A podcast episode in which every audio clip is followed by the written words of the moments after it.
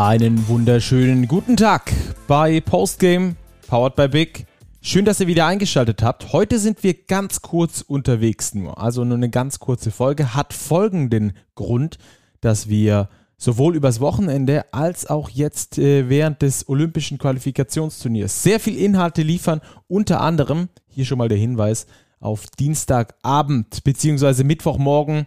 Dort wird der neue Podcast erscheinen. Dann ausführlicher zum ersten Spiel im Olympischen Qualifikationsturnier. Wie haben die anderen gespielt und äh, wie hat die deutsche Mannschaft so performt? Diese deutsche Mannschaft, die wollen wir euch jetzt aber in diesem kurzen Podcast hier vorstellen. Heute ist bei mir Experte Jens Leutenecker gewesen und er hat jeweils eine Kurzzusammenfassung zu den einzelnen Nationalspielern gemacht, also die Nationalspieler einzeln aufbereitet.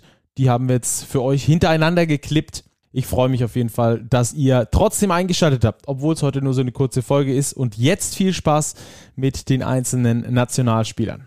Dafür ist unser Experte bei mir, Jens Leutnecker, Coach Jens. Jens, wir starten heute mit Joe Vogtmann. Erzähl mir drei Dinge, die ich bisher über ihn noch nicht wusste. Erstens, das wusstest du schon, Joe Vogtmann ist ein herausragender Playmaker und äh, kann richtig gut Pässe verteilen, besonders von oben von der Birne Top of Key. Das ist seine Position. 14 Assists hat er verteilt bei nur einem Ballverlust beim Supercup-Turnier.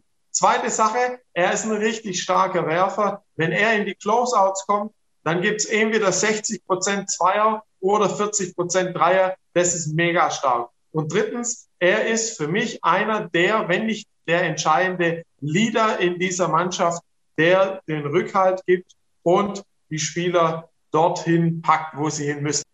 Der nächste Spieler ist einer der wenigen NBA-Spieler, der nicht abgesagt hat. Moritz Wagner. Ihn wollen wir jetzt behandeln. Jens, drei Fakten über ihn, die wir noch nicht wussten. Erstens, Moritz Wagner gibt uns vertikales Spacing. Was bedeutet vertikales Spacing? Er kann nach oben springen und die Alley-Oops reinhauen. Das ist eine Qualität, die hat nicht jeder deutsche Spieler.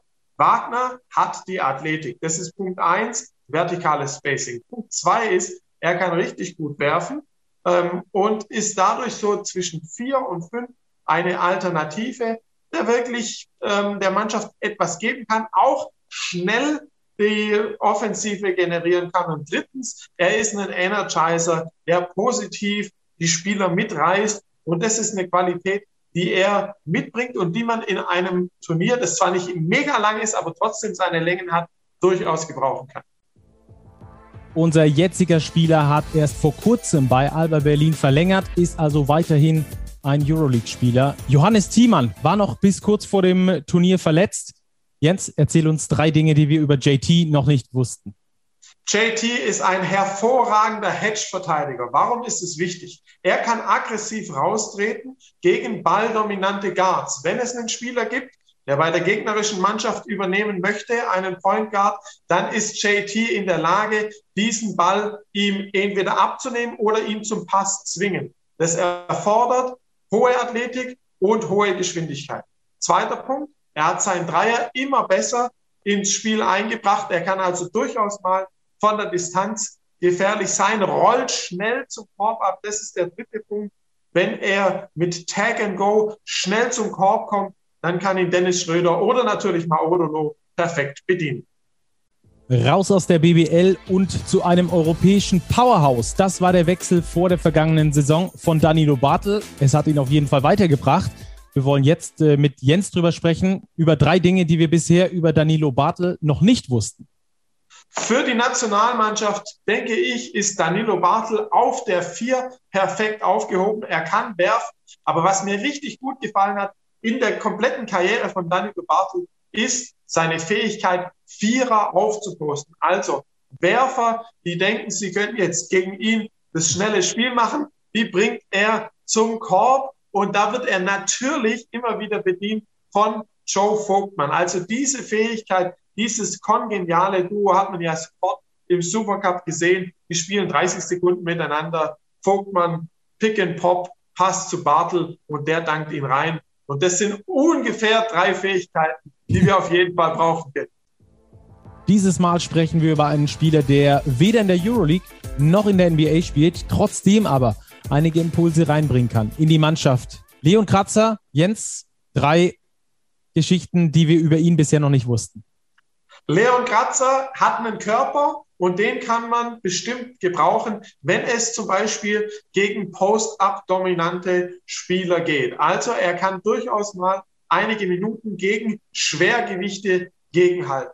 Der zweite Punkt ist, er hat eine ziemlich gute Spielübersicht, wenn er den Ball aus dem kurzen Abrollen bekommt und kann dann entweder abschließen oder den Ball nochmal weiterspielen. Und der dritte Punkt, und ich glaube, das muss man immer auch hinzufügen, ist, dass in so einem Mannschaftsgefüge Kratzer auch mal so eine jugendliche Frische geben kann, vielleicht mal drei, vier, fünf Minuten mit voller Energie spielt, zum Korb abrollt und dann einen reinhaut. Das ist, glaube ich, die Rolle von Leon Kratzer. Ein spannendes Basketballprojekt sind ja die Basketballlöwen Braunschweig, weil sie eben auf junge deutsche Spieler setzen. Und genau so einer hat es geschafft in den engeren Kreis der Nationalmannschaft. Lukas Wank und der Coach Jens wird uns jetzt erzählen, was seine Spezialfähigkeiten sind. Für Lukas Wank ist in der Nationalmannschaft die Aufgabe, hart zu spielen. Wenn er aufs Spielfeld kommt, dann muss er alles geben. Das kann er auch, das hat er das ganze Jahr über bewiesen. Er kann die Offensivfouls annehmen, er kann den Dreier werfen und er kann zum offensiven Brett gehen. Also er sorgt für Unruhe und genau das ist etwas, was eine Nationalmannschaft in einem Turnier benötigt, wo man jeden zweiten Tag spielt und da ist er der richtige Mann dafür. Er bringt die Energie von der Bank. Er hat es das ganze Jahr über gemacht. Dieses Mal bei der Nationalmannschaft, wo er dann lernen kann. Dieses Mal sprechen wir über Mr. Nationalmannschaft. Denn nach dem vorolympischen Qualifikationsturnier hat einer garantiert mehr Länderspiele als Dirk Nowitzki. Natürlich sprechen wir von Robin Bensing. Jens, nenn uns äh, drei Dinge, die du bei ihm besonders herausragend findest. Seit einer gefühlten Ewigkeit gibt dir Robin Benzing zwei Dinge, die du offensiv immer gebrauchen kannst. Erstens Shooting, also die Würfe aus der Distanz. Und zweitens, die kleinen Guards kann er aufposten, beziehungsweise wenn er auf der drei spielt, die kleinen Forwards, äh, das geben wir ihm. Aber äh, Benzing ist offensiv nach wie vor einer der Spieler, der auch aus dem Nichts etwas kreieren kann. Und die Nationalmannschaft braucht seine Leadership, seine Fähigkeiten, das Team zusammenzuhalten und auch die jungen Spieler zu motivieren. Und das gibt uns Robin Benzing für die Nationalmannschaft. Bisher hatte Nils Giffey genau eine Profistation und das war bei Alba Berlin. Jetzt ist er gewechselt zu Schalgiris Kaunas, aber das ist erstmal nur nebensächlich, denn jetzt zählt es natürlich für die Nationalmannschaft. Was macht ihn besonders stark jetzt? Nils Giffey ist ein Gewinnertyp. Er hat nicht einmal, sondern zweimal die NCAA College Meisterschaft geholt. Er hat mit Alba Berlin die Meisterschaft geholt, Pokale eingefahren. Er ist ein Spieler, der alles unterordnet für die Mannschaft, für den Sieg und für Pokale. Und die Mannschaft ist diesmal die Nationalmannschaft, die die Möglichkeit hat, ins olympische Turnier reinzugehen. Giffey gibt Shooting, er kann richtig gut werfen. Er gibt einen Post-up, eine Post-up-Option gegen kleinere Spieler. Das hat er richtig gut gemacht. In dieser Saison hat sich da nochmal weiterentwickelt und natürlich Länge in der Verteidigung. Und das ist Nils Giffey. Vom Aufsteiger zum Nationalspieler. Das ist der Weg von Jan-Niklas Wimberg. Und äh, in Split kann er uns ganz besondere Fähigkeiten geben. Welche denn, Coach Jens? Jan-Niklas Wimberg hat vor einem Jahr eine überragende Zweitligasaison gespielt und war in der Lage, als erster Zweitligaspieler für die Nationalmannschaft nominiert zu werden. Und das hat er bestätigt in dieser Saison. Warum ist er gut? Er kann werfen. Und zwar im richtigen Moment. Er bewegt sich clever, abseits vom Ball.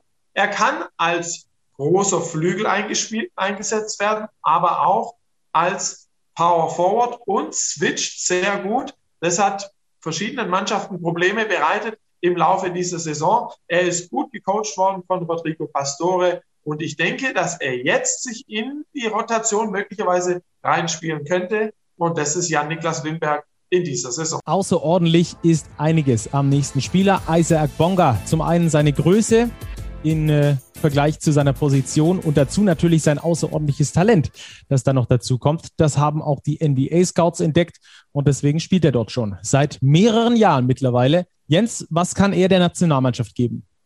Easy Bonga ist ein Beast. Ihn muss man erstmal überwinden. Wenn er am Ball verteidigt, was willst du machen? Du kannst dich an ihm vorbeiziehen, dann blockt er dich dagegen. Spielst du ein Pick and Roll, kann er switchen, kannst ihn im Post auch nicht angreifen.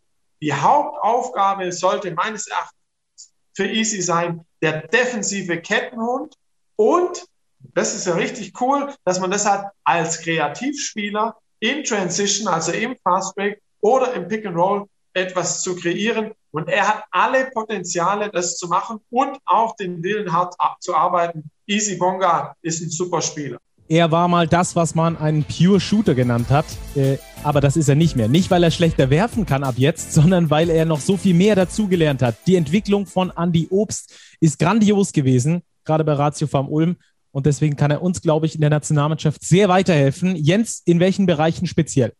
Fünf Pick and Rolls lief Andy Obst in der Regular Season und in den Playoffs für Ratio Farm Ulm, ob im Eurocup oder in der Bundesliga. Und diese Pick and Rolls sind verdammt gefährlich, wenn du ihn nicht super aggressiv verteidigst. Das bedeutet, wenn man Obst in einer passiven Defense verteidigt, dann ist der Dreier mehr oder weniger drin. Wenn man gegen ihn switcht, dann ist auch dieser Dreier drin.